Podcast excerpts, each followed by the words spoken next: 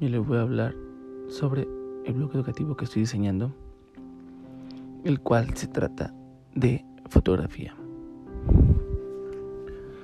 Primero que nada, este blog va a tratar sobre cómo, cómo aprender a manejar tu cámara, si es que tienes cámara, cómo aprender a, a componer una buena fotografía, regla de tercios, cómo, cómo, cómo ajustar los parámetros de la cámara, cómo ajustar los parámetros de un celular, todo relacionado con la luz y la fotografía que, te va a ayudar mucho a, a, perfeccionar tu técnica de la fotografía o a, adentrarte en el mundo de la fotografía si es que eres un novato.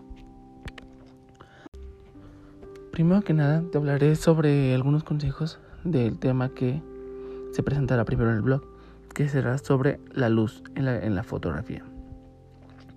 Primero que nada, para una buena foto es necesario tener la luz adecuada, porque no puedes tomar fotos oscuras, pero tampoco puedes tomar fotos apuntando al sol, porque o una, o sale muy oscura la foto, o se quema la foto de la luz se puede arreglar en, pos, en, pero eso ya es un poco más complicado. Es mejor tratar de perfeccionar la foto desde un inicio y ya al final en edición los pequeños detalles que hayan faltado, color, saturación, este, que algo no te gustó de la foto, recortes, algo.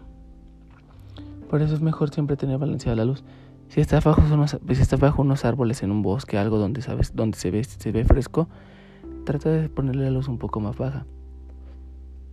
En el celular se puede manejar tocando la pantalla y eh, tiene la opción del brillo. Ahí puedes bajar el brillo y la foto saldrá más oscura más brillosa. En una cámara, eh, eh, la luz se puede manejar de diferentes parámetros.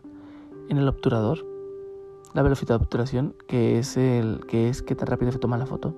Entre más rápido se tome, menos luz entra al, al sensor y por ende más oscura sale la foto. Entre más se tarda en tomarla, más luz entra y por ende más luz sale en la foto, más brillante sale.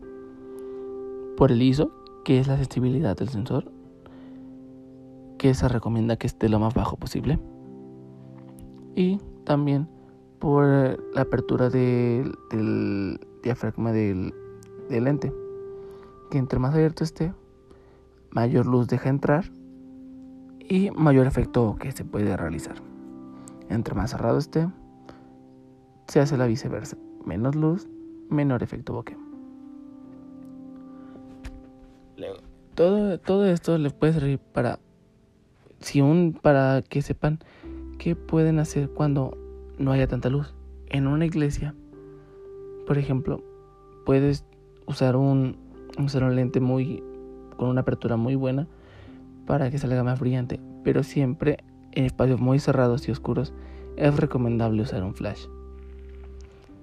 Si por ejemplo estás en un atardecer, ahí sí se recomienda un lente normal porque el flash no va a alcanzar a, no va a, alcanzar a cubrir todo el paisaje.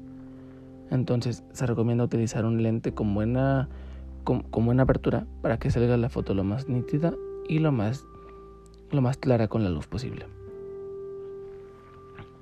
En conclusión, en este blog no solo se hablará sobre la luz, se hablará sobre la cómo componer una foto, cómo, algunos consejos sobre, sobre qué buena cámara sería para mí, sobre todo lo que quieran saber sobre la fotografía. Entonces, una vez dicho esto, podemos empezar con los cursos del blog y los consejos. Eso es todo de mi parte. Nos vemos en el siguiente capítulo.